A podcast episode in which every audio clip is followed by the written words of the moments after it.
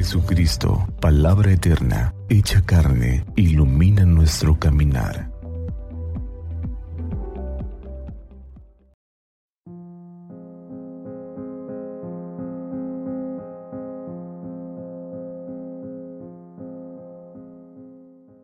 Domingo quinto del tiempo ordinario del Santo Evangelio según San Marcos. Cuando salió de la sinagoga, se fue con Santiago y Juan a casa de Simón y Andrés. La suegra de Simón estaba en cama con fiebre y le hablaban de ella. Se acercó y tomándola de la mano, la levantó. La fiebre la dejó y ella se puso a servirles. Al atardecer, a la puesta del sol, le trajeron todos los enfermos y endemoniados. La ciudad entera estaba golpada a la puerta Jesús curó a muchos que se encontraban mal de diversas enfermedades y expulsó a muchos demonios, y no dejaba de hablar a los demonios, pues le conocían. De madrugada, cuando todavía estaba muy oscuro, se levantó, salió y fue a un lugar solitario, y ahí se puso a hacer oración. Simón y sus compañeros fueron en su busca. Al encontrarle le dicen, Todos te buscan. Él les dice, Vayamos a otra parte a los pueblos vecinos, para que también allí predique, pues para eso he salido. Y recorrió toda Galilea, predicando en sus sinagogas y expulsando a los demonios. Palabra del Señor. Gloria a ti, Señor Jesús.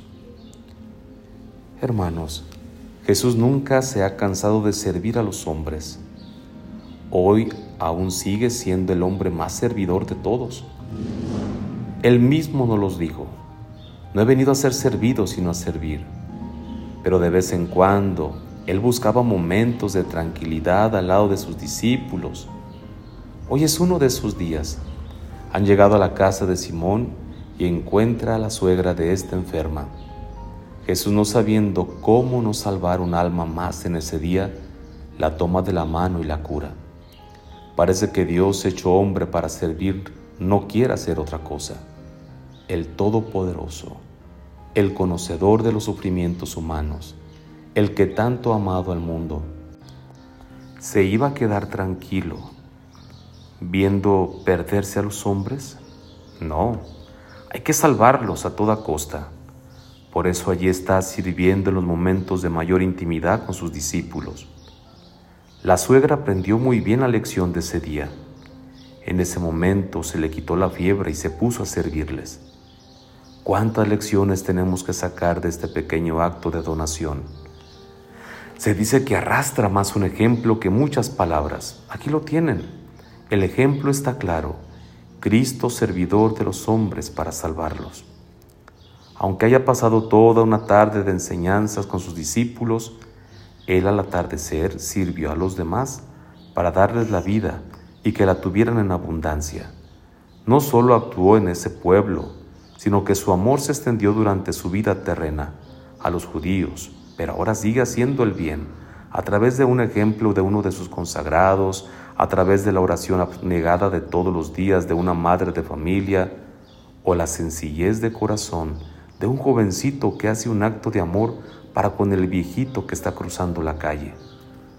Él actúa hoy de muchas formas en el mundo, principalmente a través de la oración.